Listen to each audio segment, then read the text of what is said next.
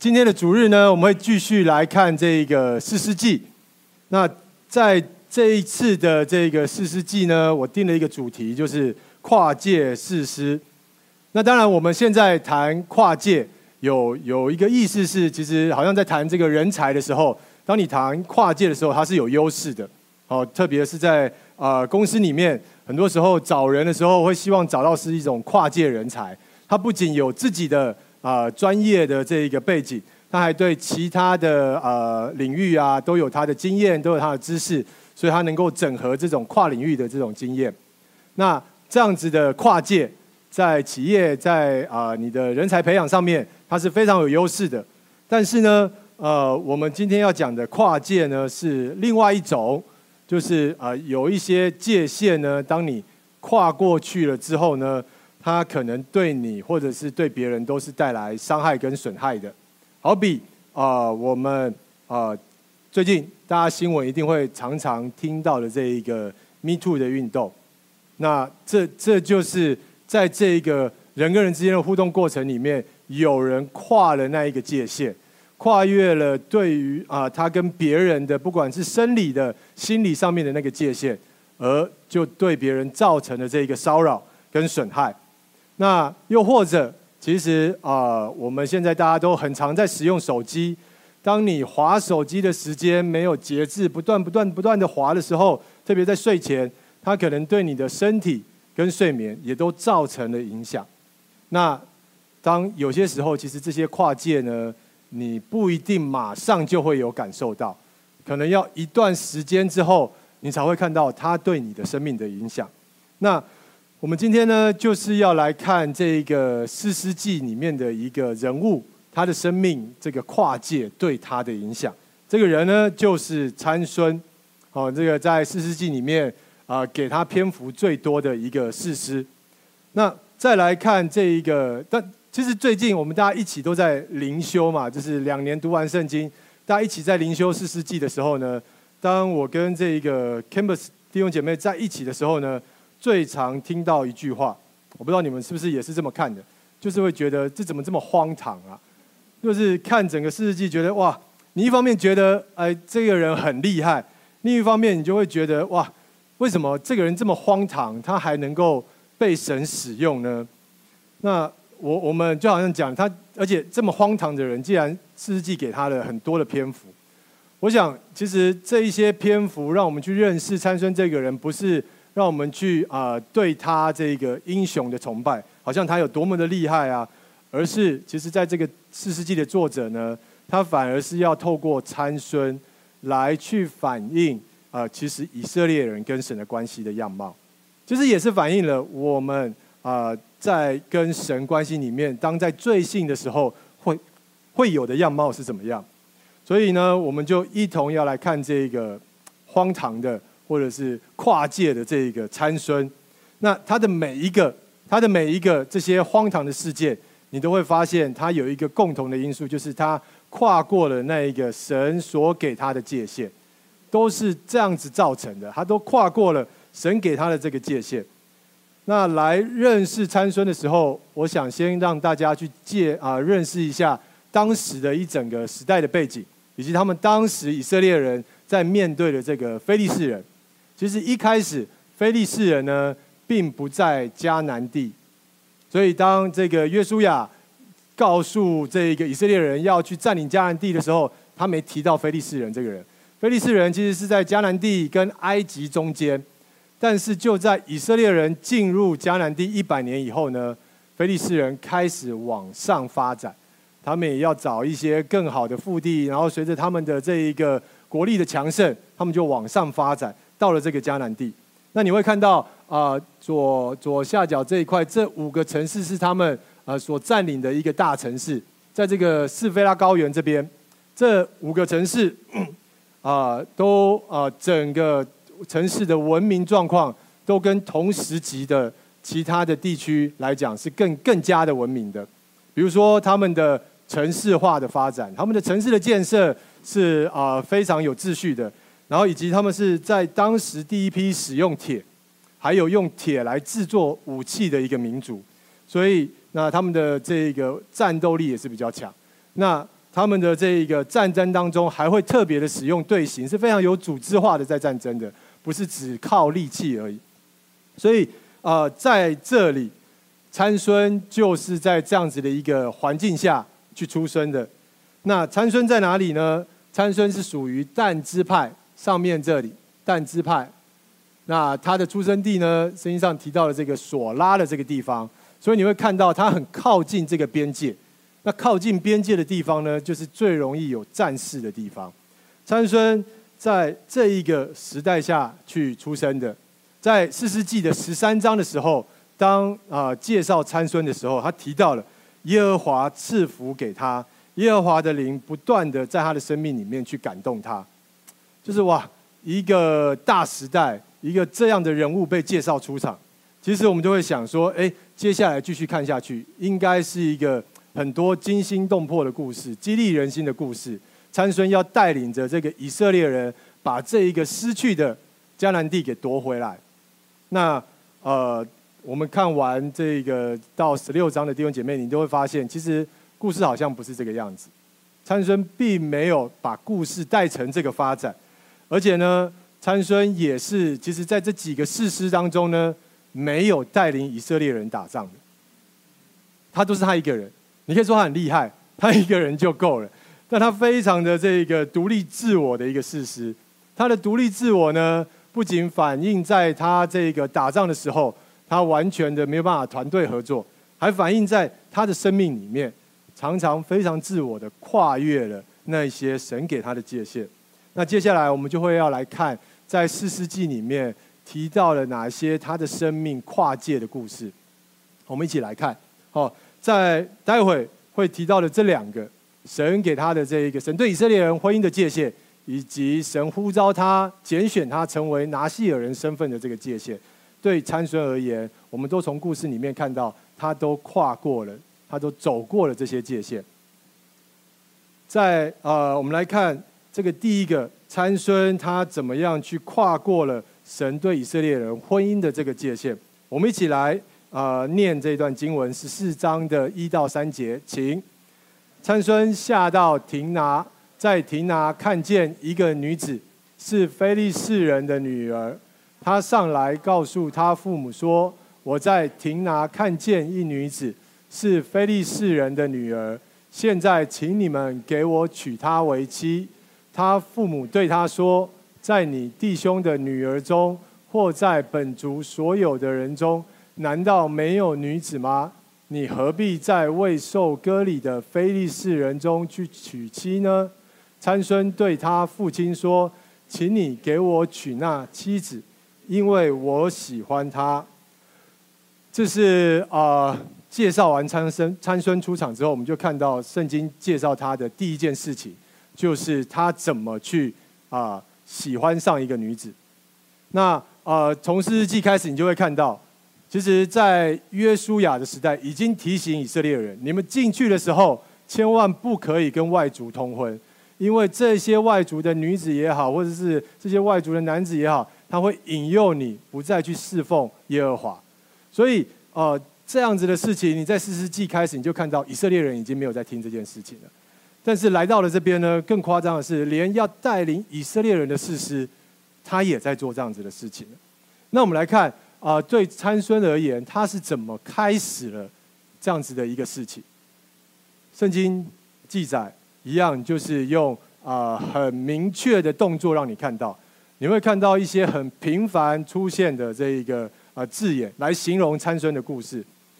这里很频繁出现的，哦，就是这一个“看”这个字，在四世纪里面一开始就讲以色列人行耶和华眼中看为恶的事。你就发现“看”这个字一直都在出现在参孙的这一个跨界的行为里面，也是因为这一个“看”而开始发生的。参孙呢，啊、呃，他一开始是看见了这个女子，然后看见了呢，他就要娶她为妻，然后一直到后面，即使他的父母都对他劝诫说：“哎，难道你不能没有别人了吗？”那他怎么回答他的父亲呢？在这个翻译版本是说：“因为我喜欢他。”那其实原文的翻译比较贴近的是，因为他在我眼中是可喜悦的，因为他在我眼中一样都是看看这个字。圣经的新译本，如果你有圣经新译本呢，他的翻译就更清楚了。他就说：“哎，父亲对他说，为什么你不能找其他人吗？”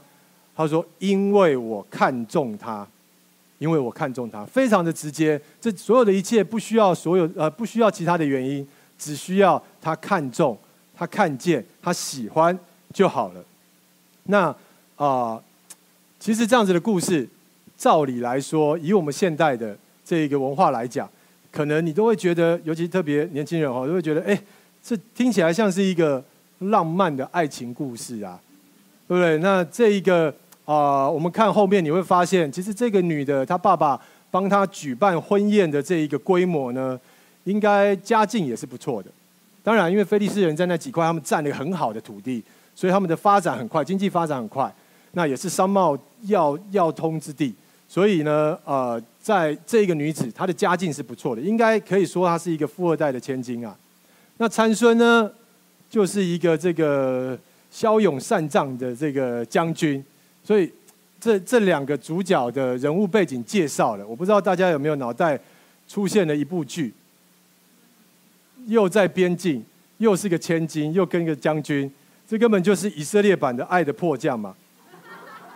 其实圣经很早就就有这样子的一个故事，参孙他在这个时候所做的这些事情，可能对我们现代人来讲。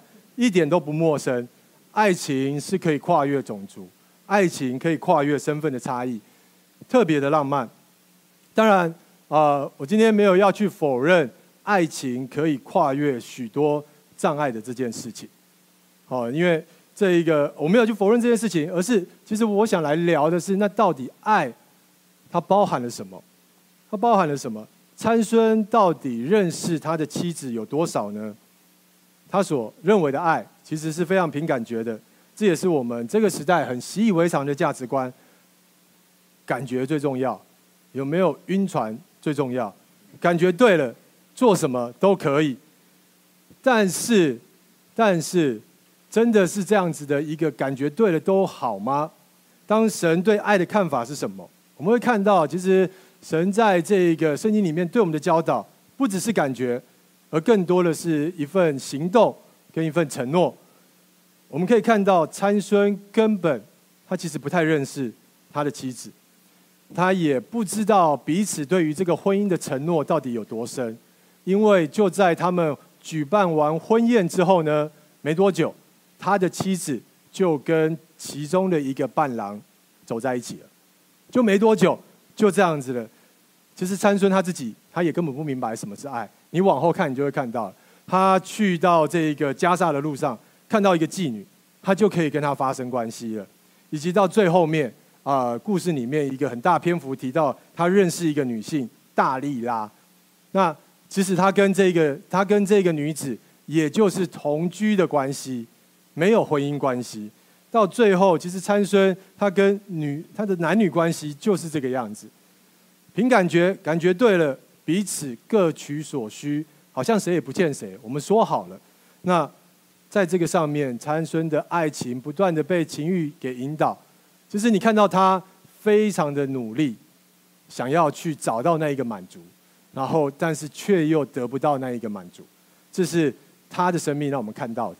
那第二个呢，我们先一个一个来看他到底跨了哪些界限，再来聊这些界限对他的影响。第二个，呃。神在这个对于参孙来讲是有个特别的拣选，要他成为拿细耳人的身份，而他跨越了这个身份的界限。一样，我们今天就这两段经文，我们请大家一起念，这是最后一个请大家念的，我们一起来念，请。那时有一个但支派的索拉人，名叫玛挪亚，他的妻子不怀孕不生育，耶和华的使者向那妇人显现，对他说。看呐、以前你不怀孕不生育，如今你必怀孕生一个儿子。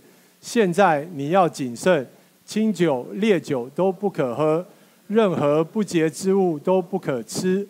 看、啊，你必怀孕生一个儿子，不可用剃刀剃他的头，因为这孩子一出母胎就归给神做拿细耳人。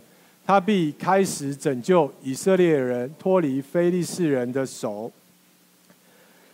在啊、呃、介绍参孙的时候，神让我们看到参孙的出生其实是一个蒙神应许的一个一个生命，这甚至是在他还没有在母胎的时候就谈到他的生命。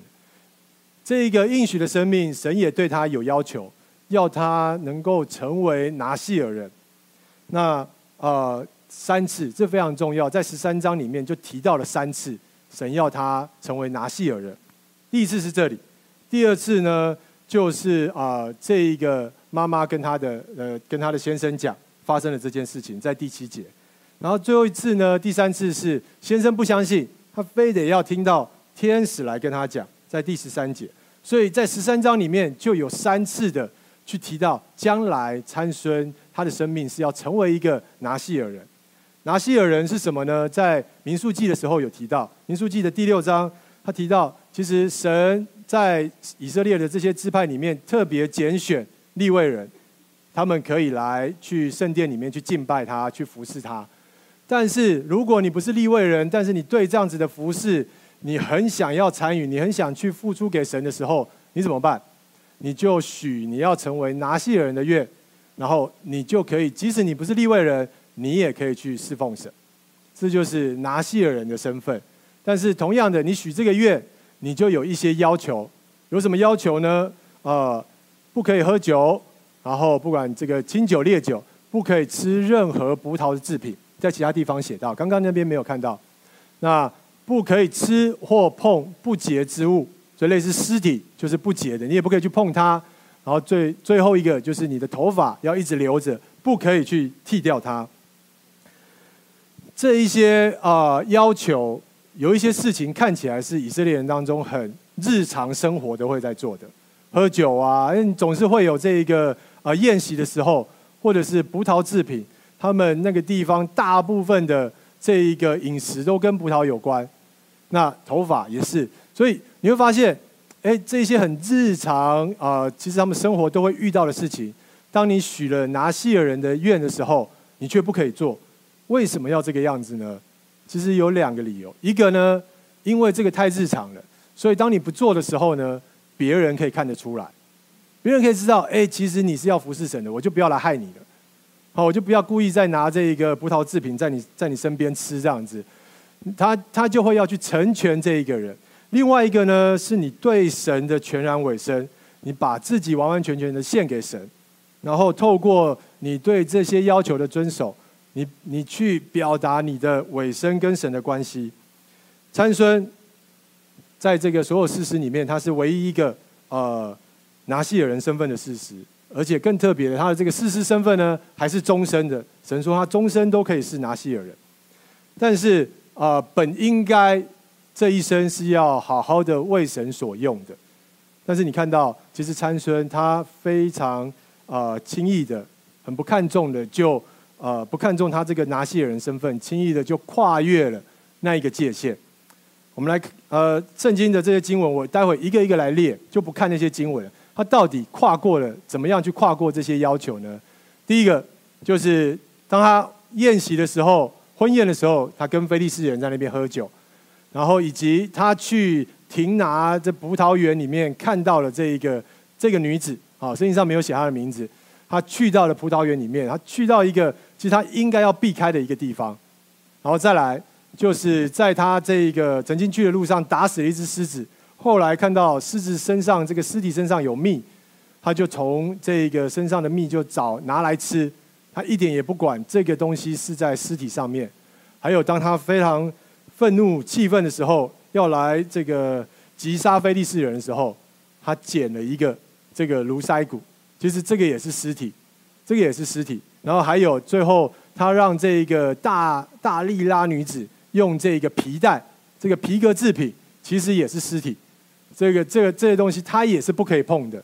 你就会看到啊，他不断的不断的去跨越这些界限，甚至最后一个，他毫无防备的让大利拉去剪断了他的头发。这件事情呢，最后一件事情，也就是整个故事的一个非常严重的一个影响。我们特别来看一下，特别来看一下，最后他跟大利拉女子的一些互动，其实在十六节这边写上说，哎，其实一样，他就是看到一个女子就爱上了。那这个女子呢，非利士人知道参孙跟这个女的在一起，他就过来跟这个女的说，请你帮我这么一件事情，我就给你一千一百块银子，帮他们什么事？套出参孙的弱点到底是什么？那我们就来看，其实这一个参孙对啊、大利拉对参孙来讲是他所爱的那个女子，但是这个女人呢，却为了一千一百块银子出卖了他，而且他想尽各种办法要来骗他。当中呢，他施压了几次，我们前面三次就不看，因为前面三次呢，参孙也没有很很完整的把他的秘密讲出来。但是最后一次，最后一次，这个大利拉又来又来这个跟他讲了，他说：“哇，你三次骗我，然后一直纠缠他，一直逼迫他，让他真的烦得要死，就把心中的一切话告诉他了。他把心中的一切话告诉他，把他那一个最重要的秘密也就告诉了这一个大利拉。他说了什么？他说：因为我一出母胎就归神做拿细耳人，若有人剃了我的头发，我的力量就会离开我。”我就会像平常人一样软弱，大利拉知道了这个秘密了。那他知道这个秘密呢？呃，不管怎么样，他每一次只要一知道，他就会马上尝试，所以他就赶快再把非利士人找来。那呢，在他先想办法让这个参孙睡着，睡着的时候找人来剃他的头发。剃完他的头发呢，呃，我们就来看这个经文怎么写参孙的这些事情。参孙呢，他就从睡中醒了过来。然后他还想说：“哎，我要像前几次一样脱身而去。”但他却不知道耶和华已经离开他了。我们看到参孙在这里这一个跨界是一个非常惨的一个悲剧的收场。那啊、呃，这两个跨界，这两个跨界，我们都看到参孙他付上了一些代价。当然，我们今天来聊这些界限，有些界限也不一定是我们。现在的界限，我们不，我们一样，我们没有说，哎，不可以喝酒，也没有说，呃，哪些东哪些东西是不洁的，你不能吃。所以呢，今天我们不是要来谈到底啊，神给我们什么界限？这界限太多了。当我们愿意想要去明白的话，我们去好好的去看圣经，你会去看到神在你生命里面设定一些安全的界限。但是我想来聊的是，呃，为何一个蒙神应许的人？为何一个蒙神应许的人，他的生命怎么可以这么轻易的就跨过了这些界限？为什么我们人的生命，其实你有神的应许，你有神的恩典，可是你却很轻易的就可以跨过了？为什么呢？大家可能会觉得，哇，这参孙他实在太夸张了，我们不可能像他一样，怎么怎么这么夸张？但是，当我们仔细来看的时候，你就会发现，士师记作者让我们看见，其实为什么参孙他的生命会是这个样子的。第一个，就是对参孙而言，什么是好的，是他自己的看法，而不是神的话。他觉得什么是好的，才就是好的，而不是神怎么说。那。其实我们看《士师记》里面，其实这个作者并没有对这些所有的行为，然后写下来他对参孙的责备，或者是对参孙的罪名。《世纪》作者没有这么写，他是很如实的记载参孙的生命，然后他做了哪些选择，他为何这么选择，以及他选择的代价，要让我们这些读者，当我们在看参孙的生命之后，我们自己。会有一些反思，我们自己会去提醒。那这个作者在写参孙的生命的时候，他在写参孙的选择的时候，他用了一种对比的方式，让你看到他为什么会选这些选择呢？其实你觉得参孙只是一个愚蠢的好色之徒，其实他不是，他不是愚蠢，他其实是狂妄，因为他所有的选择呢，都是他眼中所看为正确的事情。圣经上写，他所有的选择呢，都是在他眼中看为正确的。但是，司机也会同时告诉我们，这些选择在耶和华眼中是看为恶的事情。你就会看到有一个对比，这就如同在创世纪一开始的故事一样。创世纪一开始的故事，当神创造亚当跟夏娃的时候，为他准备了所有的一切，创造了这一切美好的园子给他，然后让他安置在那里。所有的一切，除了这一棵树，善恶知识树，他们不可吃之外，其他园子里面的每一个都是可以吃的。但是蛇引诱了夏娃，然后让他说：“哎，神说的不一定对哦，你可以自己判断。你们吃了这个果子，就可以像神一样。”好，这个故事我们都非常的熟悉。之前在讲创世纪的时候也有讲到。所以问题是什么？很多时候我们都会觉得人可以知道善恶，不是一件好事吗？那这个好事，而且还可以帮神省了不少事情。神不用这么的啊小心，我们会犯错。我们知道了，不就很好吗？但是这个故事要告诉我们的，其实不是知道这件事情有问题。那个问题在于是，你怎么知道善与恶？你怎么知道善与恶？创世纪要人去知道，一开始他希望他所看重的关系是人创造的人是顺服上帝。上帝说什么是好？上帝说什么是不好，然后他因此就知道了善与恶是什么。但是当夏娃、亚当他们决定吃这个果子的时候，就改变了这个关系，不再需要透过上帝说什么是好，什么是不好，他们自己觉得什么是好，什么是不好，就可以有这个行为。其实这就是人的困境，人啊、呃、会这个样子，从很小的时候你就可以看得出来。人容易的喜欢自己来定义，你觉得什么是好？你觉得什么是对的？小孩子呢？我们看小孩子就会知道，小孩子小时候呢，啊、他有一些行为其实是危险的，比如说他去摸插座，或者当你抱他的时候，啊、他有些行为其实是不尊重的，他可能会往你身上打。那当然他不知道，他不知道，所以我们也不会太生气、愤怒的责备他。哦，他不知道，那。理当讲，我们他不知道，我们告诉他，那他就知道了嘛。那你会发现，当你告诉小孩的时候，他后来的反应会是怎么样？还是继续？还是继续？为什么会这样子？如果诶，你告诉他，他就知道了，就可以了。所以代表的，其实从小在我们心里面，其实人就是喜欢自己决定。我觉得什么是好的，就是有这一个呃。这一个不顺服的一个这样子的，这个这个影子在自己心里面，我觉得这很好玩啊，我觉得这个很有趣啊，在他的世界里面他是这么理解的，他他就会去碰这些东西，所以我们可以看到，其实这个东西这个本性跟着我们长大，可能你稍微会有一些调整，但是这个本性都还在，我们很容易的就会落入由我自己来决定什么是好的，什么是不好的。我想对参孙而言。他可能也有一些他的想法，他怎么决定什么是好的？当他去跟这个非利士女人在一起的时候，他可能也会想：我跟其他人不一样，我不会像其他人一样，因为女孩子就去侍奉别的神了。我还是可以继续保护以色列人，我还是会去继续侍奉耶和华的，因为他要打仗，完全不需要靠别人，靠他自己就可以。他可能觉得就是这个样子，他的想法。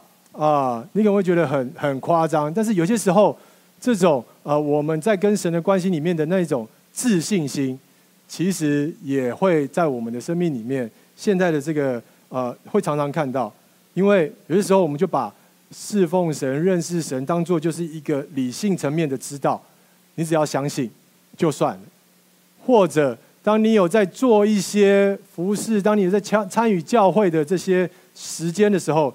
你就会觉得你跟神是有关系的，但实际上神更看重的是，如果你是一个侍奉神、跟随神的人，神更看重的是我们的内心是否是让他做主，他来引导、顺带领我们的生命。这也就意味着，我们生活中的各个领域，我们都会去看重神的心意到底是什么。所以，你的教养。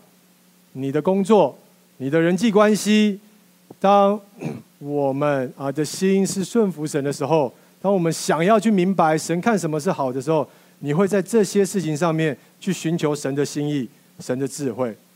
当我们没有这样认识的时候，我们可能呃忘记了，或者是忽略了这件事情的时候，我们就会不知不觉的可能跨越了神已经警戒我们的界限。因此，可能也对我们的教养、对我们的工作、所以我们在跟人的关系里面，有些时候一段时间之后，你会看到它所带来的这些损害。这是啊，为什么参孙他会跨越那个界限？第一个跟大家去看到的是这一个点。第二个呢？为什么参孙的生命会这么轻而易举的去跨过这些界限呢？是因为他看不见神在他生命里面的恩典。他看到的是什么？他看到的是他的成就，他的能力。我们从参孙跟大利拉的互动里面，就会特别的明显来看到这件事情。当我们看参孙跟大利拉的互动的时候，你有些时候你都会有一个一边一边看圣经的时候，一边有一个问题就会提出来，就是。参孙他难道不知道这个女的在骗他吗？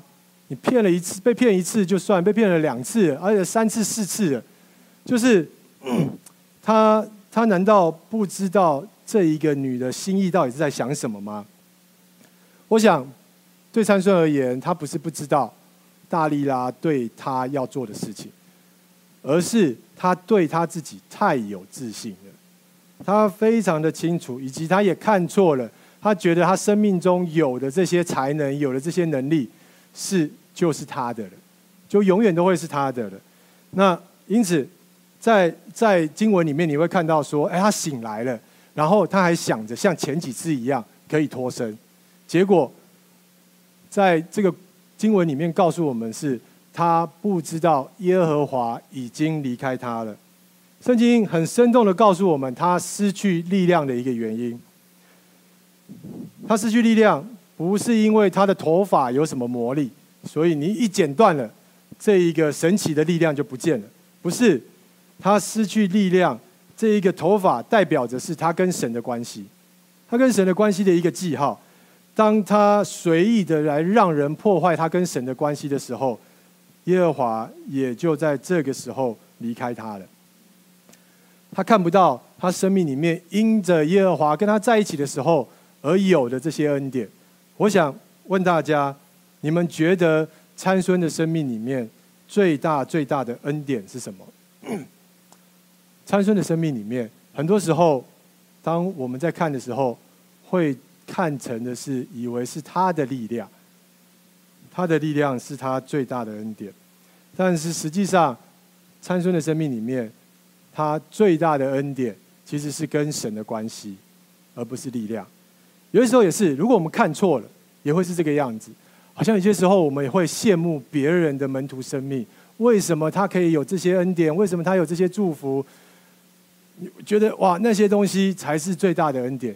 其实我们看错了，参孙他没有发现。其实圣经的作者告诉我们，最重要的事情是，当耶和华离开他的时候，这一切也都不算得什么了。最大的恩典是因为他跟神的关系。而这个最大的恩典，我们每一个门徒都有，你不用去羡慕别人，我们每一个人身上都有这一个最大的恩典。而当我们看到神去呼召参孙的时候，他的回应方式其实可以给我们一些提醒。当神也呼召你的时候，他跟你有一份关系的时候，他给你一些感动的时候，你会怎么回应呢？那呃，这个感动。很可能就像刚刚建元所分享的，诶，有一个朋友，他还没认识主，他需要你去认识他。神呼召你，给你感动，主动对这一个人去认识。神呼召你，给你感动是啊、让你可以去想说，你可以在主日学里面服侍这些最小的小孩，在青少年团契里面当 mentor，或者是在这一个主日敬拜的时候做这一个 usher。很多很多，我这边就不细细的说了。那我想来聊的是，当我们有这些感动的时候，当我们有这些机会的时候，神对我们的呼召，神对我们的感动的时候，其实我们在想的是什么？我们在想的是什么？那很多时候，可能我们是在想的是，我们到底行不行？我们到底有没有空？那。今天透过参孙，我很想鼓励大家，不是说大家一定不能拒绝说不，而是先不要急着说不，先好好珍惜在你的生命里面有这一个机会去跟神祷告。我跟大家分享我自己生命的一个呃跟神祷告的一个例子，他帮助我去看每一次当有啊、神的呼召的时候，当有一些服事的时候，我怎么去回应。呃，那是在这个祷告是二零一零年的时候，那我我在那一年结婚，但是那时候我人在上海，在上海结婚跟我太太。那结婚没多久呢，啊、在在某一次的这个祷告里面，神也给我一个感动，是、呃，想要回来参与那时候的 Campus 团契的建立，跟着太太一起回来帮忙。那时候有人开始要去建立这个 Campus 团契，但是、呃，我是在那一年结婚的，所以在我的祷告里面，其实有很多的东西都是在想，呃，这个东西这个感动呃正确吗？然后我真的回来有帮助吗？那呃，我我该怎么？我要回来多久？然后或者我该怎么跟我的岳父交代？因为在结婚前，我岳父还跟我聊了一下，我还跟他讲我的打算就是会在长期在大陆发展，但是不到一年的时间就 就就违约了这样子，就我我我该怎么面对这些事情呢？好像我的祷告内容里面有很多需要解决的事项，需要算好的代价，这是我的祷告内容。但是在有一次的祷告让我印象很深刻，在那个祷告一开始的时候呢，其实我一开始祷告的时候，我就很深的体会被神爱到。为什么呢？因为突然我我去思考这件事情，有一个不一样的想法。我去想，哇，太不可思议了，就是。我怎么我的生命在这个阶段会想这件事情？我为什么有一个声音要来思考要不要回台湾的这件事情？我我我，然后我再回想我的祷告的方式，我都觉得哇，我是谁？就就好像这所有的一切都是我在做决定，然后我决定要怎么样，我决定要怎么样，我好像看错了那一个角色了。其实我很感动的，就是其实。这一切要不是神开启了这个对话，我根本没有办法要回应这件事情。如果他没给我这个感动，我也没有办法去想到底要不要回应这件事情。那一刻，我体会到的不是责骂，而是很深的一个爱。神在告诉我：哎，其实是因为这一份关系，我们可以有这些对话。可能现在他跟我的对话是这一件事情。在其他的时候，他跟我的是不同的对话，那让我体会到哇，其实原来在在我现在所祷告的事情是多么特别的一件事情。一样，我也想鼓励啊、弟兄姐妹，当我们的生命有机会啊、你能够去服侍的时候，或者你在思考，有人在跟你聊，是不是啊、有没有这个感动要去服侍的时候，我们真的可以抓住这一个很特别的时刻。因为我相信这些每一个的开始都是神主动开始，要跟你的生命去对话。不管你接下来会是接受，或者是先暂时拒绝，都没有关系。先去感谢神，先去感谢神，珍惜神开启的这个对话，也不要太被自己有没有能力给困住。因为我相信，在这个过程里面，当你抓住那最重要的时候，不管你最后。你的决定，你的回应是做或不做，你都没有损失那个最珍贵的，就是你跟神的关系。不要像参孙一样做了很多，但他却没有抓住那一个最珍贵的，他跟神的一个关系。所以，我们看到，当人的生命看不见他在在神在他生命里面那个恩典的时候，他就会看错东西了。他看不到那个最大的恩典是他跟神有关系的时候，他就会去羡慕别的事情。然后就会慢慢慢慢的跨越了界限，因为那边界限的东西让他觉得好像更好，好像跟女孩子的这一个呃感觉对了这样子的关系互动，那个更好，好像在某一个方面更有成就，把我自己所有时间都投入进去了，那个东西更好，你就会慢慢慢慢的跨界了。而在参孙的生命，神让我们知道，我们每一个人每一个门徒跟随他门徒。在我们生命里面都有一个这个最大的恩典。当你看见了，你就会知道神给你这个界限是最棒的。那我们最后来看参孙之后的一个故事。故事呢，后来写到，哇，其实是一个还蛮蛮惨的、蛮羞辱的，是参孙就被带到这个非利士人的神庙，然后一群人要公开的羞辱他，非常多人的围观。那好在四世纪的故事并没有写到这里，一群人羞辱他就结束了。还有一个很特别的转折，特别的转折是他跟神的一个祷告。主耶和华，求你眷念我，神啊，求你赐我这一次的力量，使我在非利人身上报那挖我双眼的仇。参孙在最后最后，他最终他还是看见了一个，他知道他的生命最需要的其实是神，他体会到了这么一件事情。你会看到，不管一个人他的这个。结局，他的他他多么的身败名裂，多么的悖逆，然后多么多的忽视神的界界限。当人在愿意悔改的那一刻，他去呼求神的时候，即使他的祷告是这么的贫乏，神依然会聆听。参孙的祷告让我们看到，他最终知道他所需要的是这个神，他需要神的眷念。他需要的是跟神的关系，而且他也知道这个力量真正的来源是从神那里而来。我们今天一起看参孙的故事，其实我们会看到两件事情，一个就是看到人的软弱，我们就跟参孙很多时候其实会不小心的，就像参孙一样跨过了一些界限。但同时，同时四世纪这个参孙的故事啊、主角不是只有参孙，还有背后的这一位神。他让我们看到神恩典的拯救。